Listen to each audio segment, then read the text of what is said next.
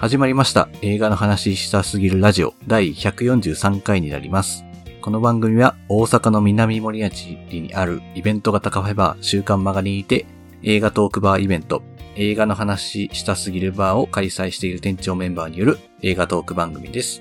えー私、映画の話したすぎるバー店長のマリオンです。山口です。大石です。よろしくお願いします。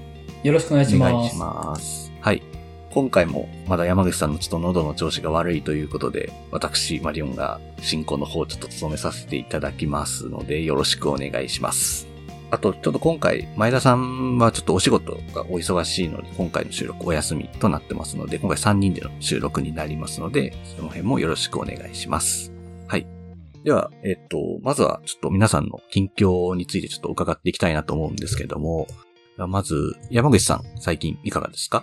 はい。えーと、ちょっとまだ体調が万全じゃなくって、まあ映画行くのも控えてたりしてたんですけど、まあ、ちょっとだけ映画以外のこと触れると、最近ゲームを結構やってるんですよ。で、うんマジック・ザ・ギャザリングっていうカードゲームご存知ですかね？うん、うん、うん。名前だけは。あ、はい。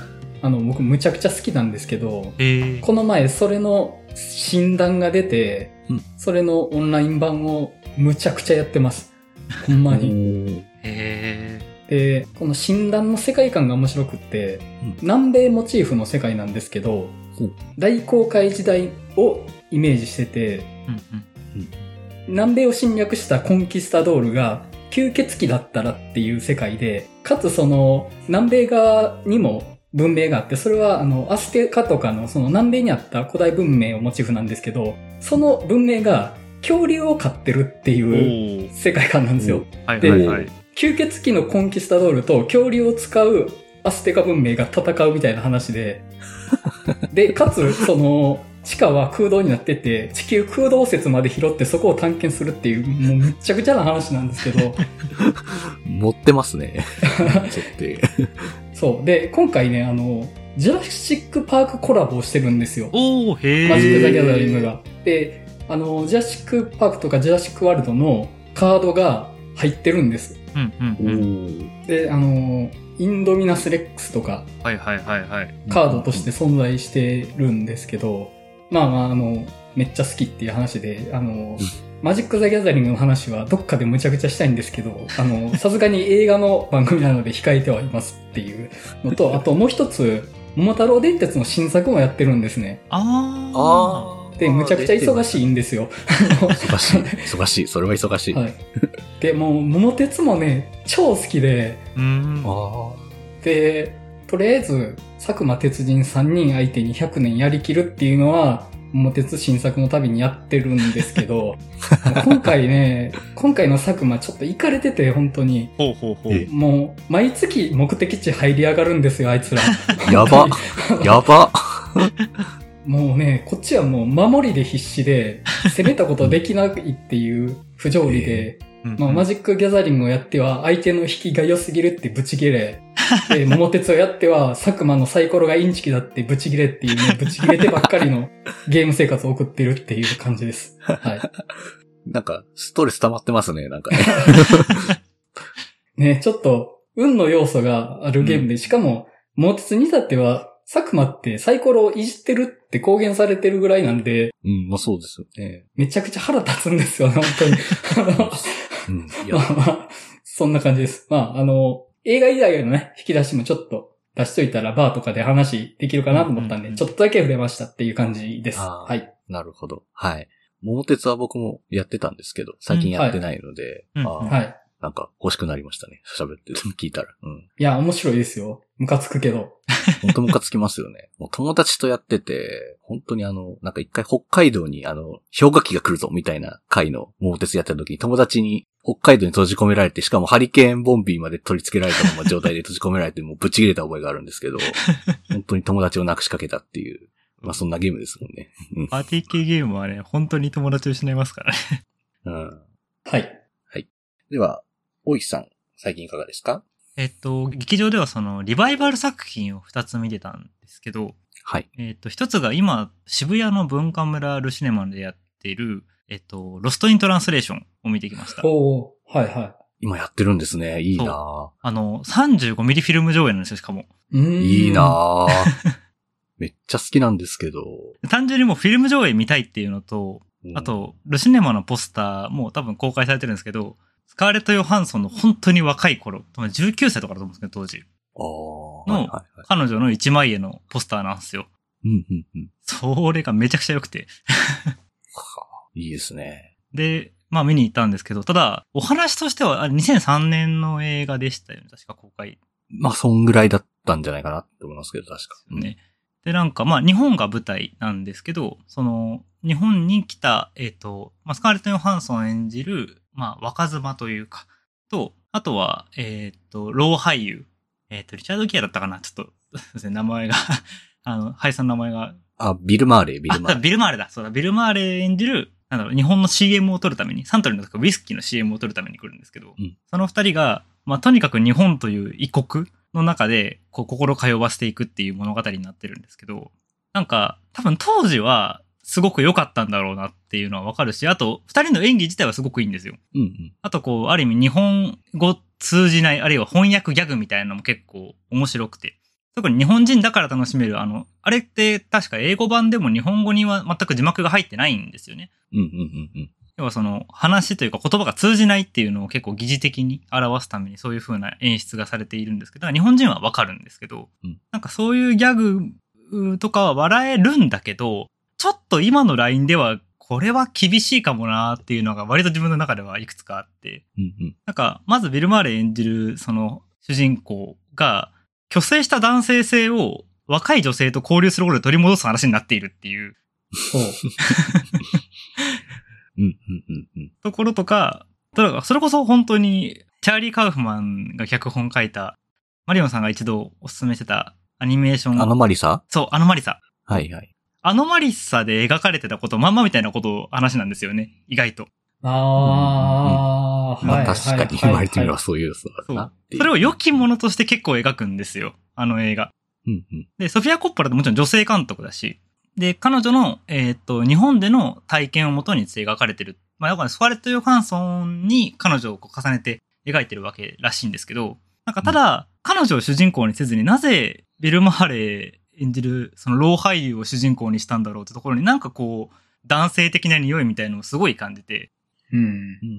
うんもちろん当時の映画界ではそれがそうじゃなかったら描けなかったんだろうなっていうのも思いつつも、今はちょっともう厳しいなっていう、なんていうかストーリーラインというか演出だなと思って、そこはなんかすごい映画の絵がいいだけに、うん、きついなって思いながら見てたりしましたう。んあと単純に日本描写も、なんていうか、やっぱり異国として描くことに徹底してるんで、なんかすごい、なんだろうな、はっきりと舐めてる感じになるんですよ。日本うん。のいろんな人たちを。うんうんうんそこもなんか、それこそ日本人として、ちょっとなーって思うところもあって、はいはいはいはい。うんなるほど。なんかその2点が今見るとどうなんだろうなーって思いながら、まあでも当時はこれが正解だったんだろうなって思って見てましたね。まあ、うん。うん。なるほどね。まあ確かに、大石さんが言われてる要素はまあ、わかるだというか、うん、うん、うんまあ、。はっきりあの東京の、あの作品で描かれている東京ってもう完全にあの、雑多で冷たくて、うん。意味不明でうるさいっていう 場所にしか多分思ってないんですよね、多分ね。うんうん、うん。まあそれはまあ、まあ本人がそう感じたんだろうなっていうことだと思うんですけど、そこで感じた疎外感がいっぱい入ってるからああなるんだけどっていうのはまあ、確かにね、ありますし、まあ、おじさんに関してはでもなんだろうな。ソフィア・コッポラっておじさんに対してのなんかそういう眼差しが結構あるようなイメージがあるというか、ああ、なるほど。オン・ザ・ロックってさっきもあのビル・マーレがどうしようもないおじさんやってたなとか、うん、うん、うん。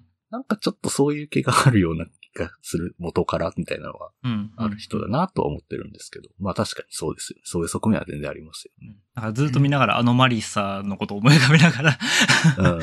まあ。確かに。うん。うん。確かにビル・マーレーがダメな人やってるの似合うからな。なんかアノマリサっぽくなっちゃうのは わかるなっていう。まあ、その、年老いた男性が若い女性と交流して、まあ、男性性を取り戻すというか、まあ、気持ち若返るみたいな。うん、うん、うん。まあ、よくあるというか、よくあったし、うんまあ、そこまで悪いものとして描かれてこなかったというか、まあ、あの、良きものとして描かれてきたっていうのもありますし、やっぱりみんながそれを求めてるからっていうのもあって、うんむしろ、それってどうなのってなったの、ほんとつい最近だとは思うんですよね、やっぱり。そうですよね。う。。うんで、2003年でしょ？うん。あ、2003年でよかったでしたっけ？ああ、確かそうです。2003年公開だったはず。まあ、もう2000年代前半ぐらいの映画でしたよね、う絶対ね。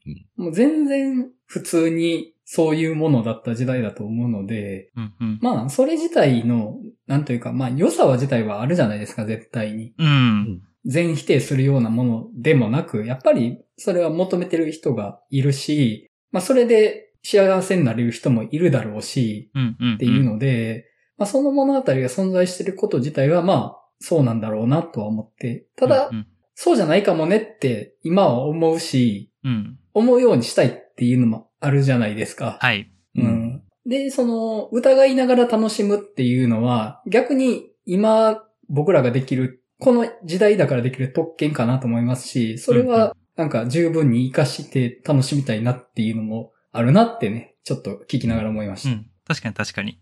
本当に時代感と、まあ、あるいは今とのズレっていうのもある意味それは面白さだし、社会、あるいは、なんと価値観みたいなものがどのぐらい進んだかっていうのの物差しにもなると思うので、うん。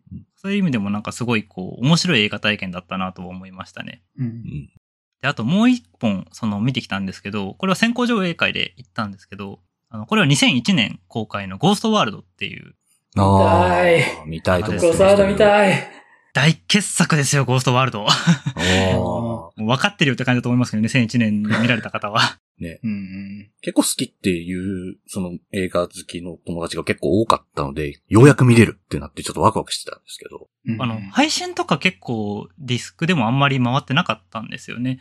うん。そうですね。で多分今、ブルーレイが売ってるだけかなって感じで、配信ほとんどないんですよ。うん。で、あの、本当に、もう、これ、その先行上映会でちょうど、あの、その後にジェーン・スーさんと山口まりこさんの、こう、対談もあって、それも含めて見てきたんですけど、うんなんていうかな。全然、さっき、さっきのその、ロストイントランスレーションが2003年公開で、ちょっと今では難しいねって言った反面、ゴーストワールドは何にも古びてないというか、うん。その、一部ホモフォビア的な発言がある以外は、本当に全然今でも話通じるっていう、うん。まあ、とにかくその、自意識の話というか、女の子二人が、まあ、イイーニドとレベッカっていう二人が出てくるんですけど、そのとにかく自意識が大きすぎるせいで、もう周りのことを、周りの人たち、世界のことをずっと悪口言って回ってる二人っていう。うんその悪口を言うことで自分以外の人を否定して、それで自分をこう、なんていうか保っている二人っていう。その主人公たちがだんだんだんだん別々の道、それぞれの社会的要請から別々の道に歩んでいってしまうっていうことなんですけど。いうん。やー、もうずっと自分がそのレベッカかイーニドかってことをこう考えながら見ちゃいましたし。うん。やっぱり自意識に苦しめられた人、あるいは今も苦しんでる人は、絶対この映画で刺さる部分があるだろうなって思って、うんすごい大好きな映画ですね。うん。絶対面白いじゃんっていう。ね 絶対刺さるじゃんっていう内容です。うんもう今聞いてるだけでね。うん楽しみですね。いや、大阪の上映のね、時間割が僕には合わないんですよ。ああ、本当ですか？絶対山口さん見てほしいです、これは。いや、僕絶対見るべきやと自分で思ってるんですけど、うん、うん、うん。2週目以降の番組に期待してるんですけどね、1週目は見れなさそうで。そうですか。いや、本当にあの見ましたけど、山口さんにぜひとも見てほしいと思いましたよ。見ながら。見たいんですよ、本当に。見たいんですよね。ちょっとまあ、あの、ずっと狙ってるんで、自分が行けるタイミングになることを。ぜひぜひ、あの、山口さんの感想すっげえ聞きたいです、これは。もう、もう指名が入ってますんで、これぜひ見ていただきリクエストです、もうこれは。まあまあ、あの、見れたら見ます。ぜひ、ぜひ、お願いします。今週はこんな感じです。はい。ありがとうございます。じゃあ最後に、えー僕なんですけど、今週は、えーっと、ボルテックス。はい。あの、ギャスパーノエの舞台挨拶行き行きましたはい。行きました。はい。と、モナリザザ・ブラッドムーンという映画と、フィンガーネイルズっていう映画を見まして、はい。うんうんで、まずボルテックスなんですけど、あの、まあ、前回の配信の時にも、あ、行こうかなって、まあ、迷ってた模様が、あの、収録されたと思うんですけど、あの後無事に、あの、前田さんも僕も撮りまして、はい。で、あの、なんとあの、取材に、あの、原口さんも来ていたりとか。あとタウルさんも来ていたりとか、あと、あの、結構みんな全員集合みたいな感じで、ちょっと面白かったです。なえんか、ー、はい。皆さんちょっと来てましたっていう感じで。で、内容としてはなんかすごく思ったのは、あれですよね。あの、ミヒャエル・ハネケのアイ・アムールを思い出しながら、まあ、どうしても見てしまうところはありましたかね。なんか。うんうんうんうんまあ、片方が認知症で、老老介護で、みたいなところ。で、またちょっとなんというか、結構ね、あの、人間のちょっと、なんというか、本質的なちょっと黒い、暗い部分みたいなのを切り取りがちな監督がそういうのをなんか撮ろうとするんだなっていう部分の共通点でもちょっと興味深く見たりとかはしてました。ただ本当に僕何の情報も言ってなかったので、148分もあると思ってなかったっすね。そう長っそんな長いんやと思って。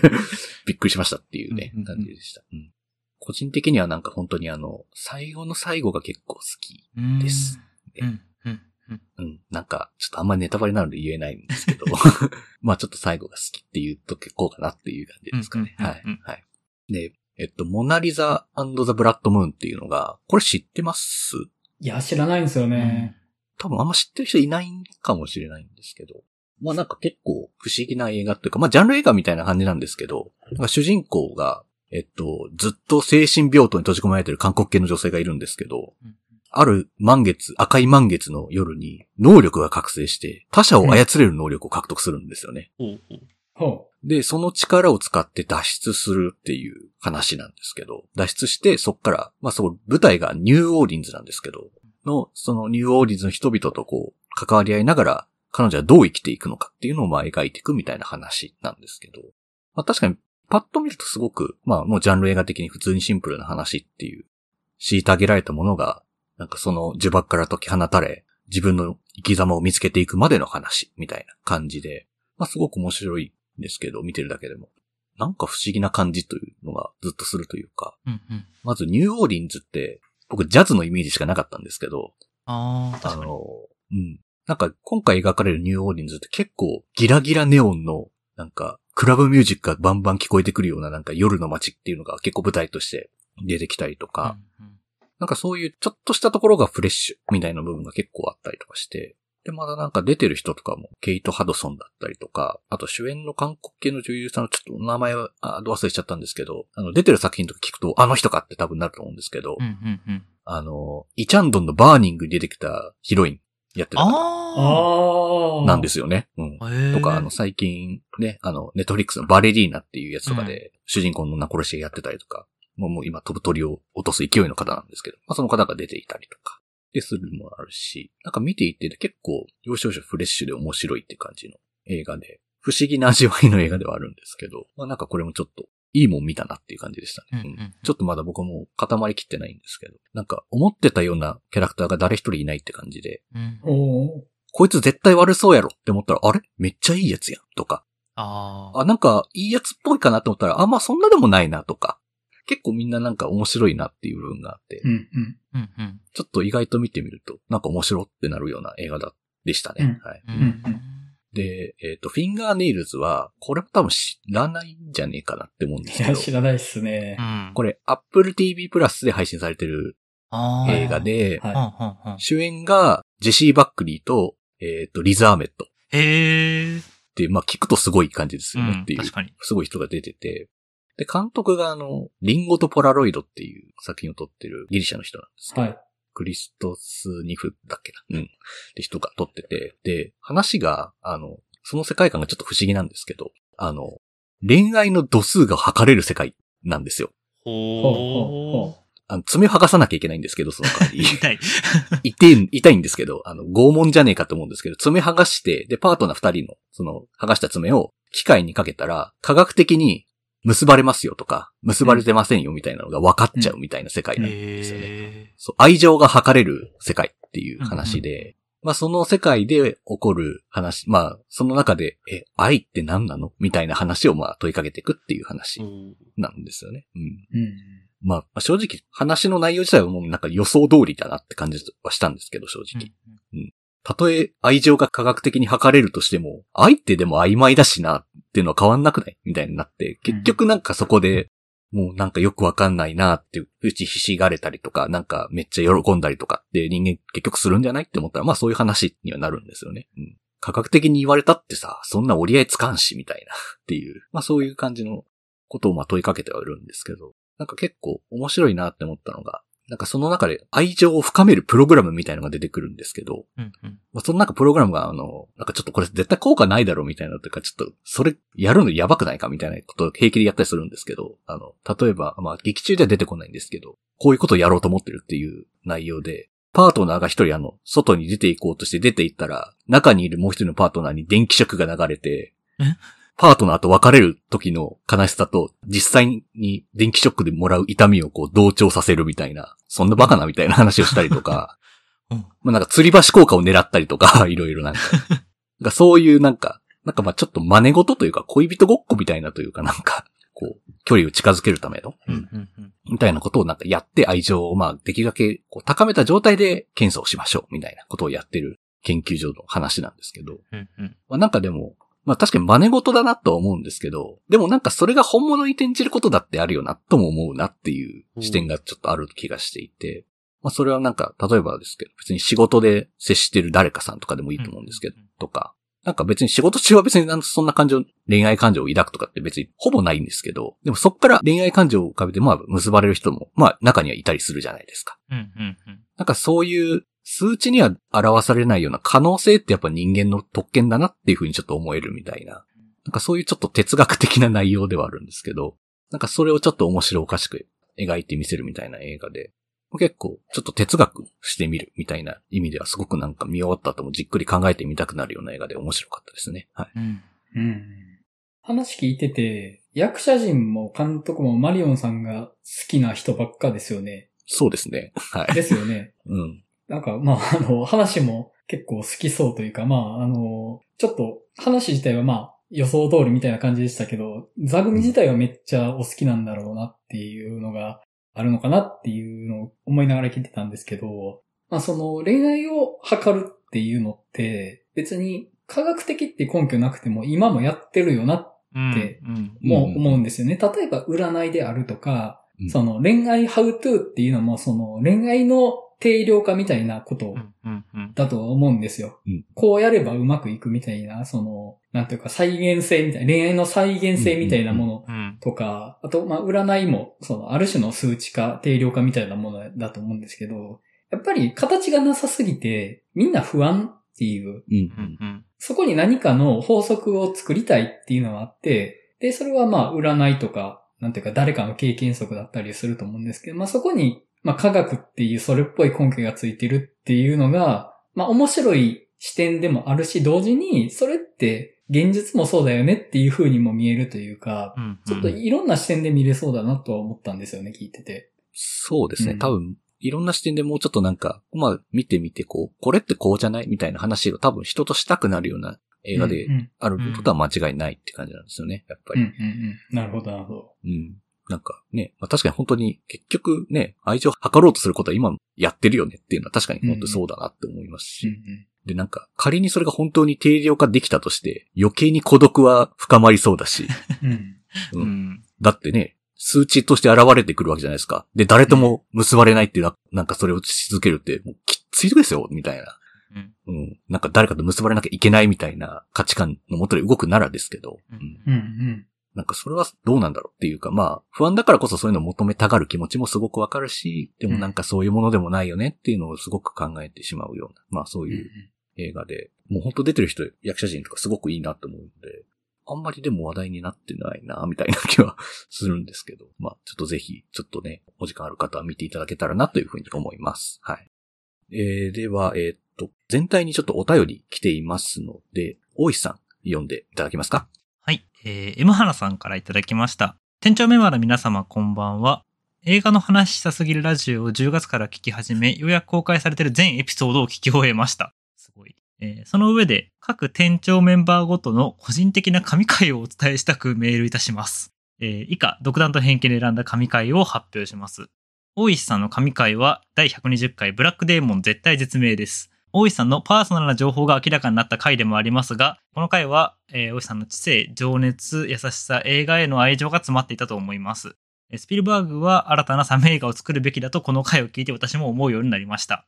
前田さんの神回は第87回、もっと超越したところへです。他の店長メンバーと前田さんの意見が分かれる回は全て神回級に好きなのですが、この回は特にそれが出ていたと思います。高校時代にクラスメイトと殺し屋一ごっこをして遊んでいた私としては、殺し屋一回も捨てがたいですが、マリオンさんの神回は第78回、こちらアミコです。実は、えー私が映画の話したすぎるラジオを初めて聞いた思い出に残る回でもあります。マリオンさんが映画の出来の良さは認めつつも好きではないと語っている理由が非常に面白く、このラジオにハマるきっかけとなった回です。山口さんの神回は第107回、リズと青い鳥です。映画で描かれてはいない未来の話をするくだりが最高に大好きです。自分と同じようなことを考えている人がこの世にいるんだ、と心強い気持ちになれます。ただ、リズと青い鳥は素晴らしい映画だと思うと同時に、原作小説派としてどうしても完全肯定できない気持ちもあり、いつかこのあたりの話を山口さんともしてみたいと日々思っております。以上、映画の話した先ラジオ個人的神回となります。多分長文失礼いたしました。これからも映画の話した先ラジオを楽しみにしております。ということで、はい。はい。えーありがとうございます。ありがとうござあいまりがとうございす。ます。ついに来ましたね。神回お便りが。神回お便り。ね一回募集しようとしてやめたやつですよねっていう。来なかったら怖すぎてっていう。募集しなかったですけど、まあ、あの、上げていただいた回、あの、正直僕としても手応えのあった回うんばっかりなんですよね。うんうんうん。で、あの、ブラックデーモンの回は本当に、大石さんの真骨頂が全て詰まってる回で、で、大石さん参加直後でもう、あの、フルスロットルだと思うんですよね。本当に大石さんの全てが詰まってると言っていい回だと思うんですけど、ありがとうござ確かいます。に。うん本当にね、僕はあの、ちょっと野望として言ってたことあると思うんですけど、映画の話したすぎるラジオとしてアトロクに出たいってちょっとだけ言ってたじゃないですか。はいはいはい。大石さんを切り口に出すんだったら、あえてサメ映画としの、サメ映画の切り口で出てもらうっていうのが、あの、面白いなっていう、あの、いや、ありじゃないですか？あの、サメ映画めっちゃ熱く語るけど、サメ映画嫌いと言わざるを得ないみたいな人として出るみたいな。そう、僕はポリコレとしてサメ映画が嫌いなんでね。そうそうそう。多分、世界でもそんなにいないんじゃないかな、その切り口で。あ、でもあれか。まあちゃんとその、スピルバーグが批判されたっていう経緯があるから、ちゃんとその、ポリコレ的にうんうんサメ映画がダメっていう人は世界にいるから、まあその文脈が今存在してるわけですもんね。そうですよ。マイノリティですからいますからね、世界に。はい。はい。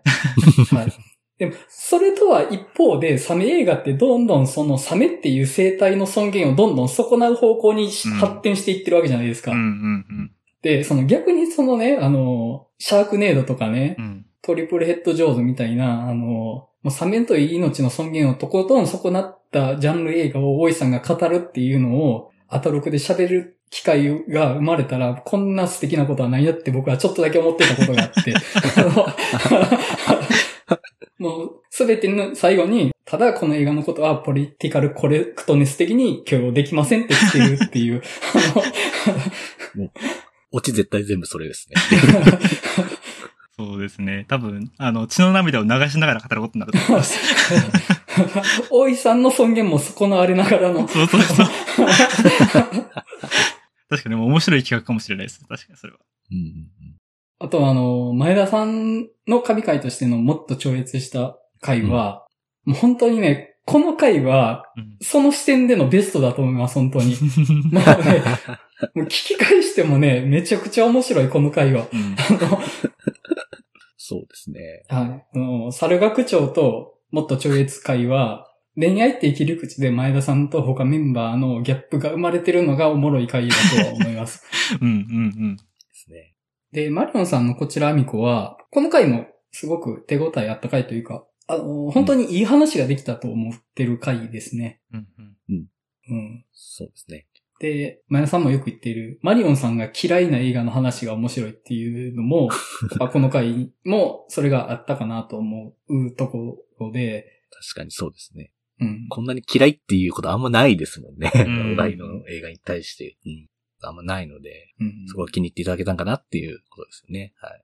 で、まあ、リズとアイトリに関しては、まあ、前もちょっと話しましたけど、もう自分的にもめちゃめちゃ手応えのある回で、あの、本当にマリオンさんと二人でドライブしまくってるいい回だなと思ってるんですけど、で、小説の方とのうん描写としてっていうお話されてるんですけど、まあ僕、あの、映画リズと青い鳥原理主義者で、あ、そうでしたね。響けユーフォニアムさえ認めようとしないというか、響けユーフォニアムを見ようとしないんですよね、そうですよね。あの、響けユーフォニアムのスピンオフとしての位置づけにあることが許せないっていう人ですもんね。そうなんです。あの、響けユーフォニアムを摂取するとリズとアイドルが濁るので。見れないんですよね。そういう。はい。確かにもう僕以上に超原理主義者って感じですよね。それ言うとね。はい僕は僕でやばい人なので、まあその意味で、あの、ぶつけ合って面白いかなと思うので、うんよかったら話しに来てくださいっていう感じです。うん。僕もお話ぜひ聞きたいです。あの、リズと青い鳥に人生震わされた人間なので、僕も聞きたいです。はい。じゃあ、M 原さん、ありがとうございます。ありがとうございま。す。えー、では、ここからテーマトークの方に入っていきたいなというふうに思います。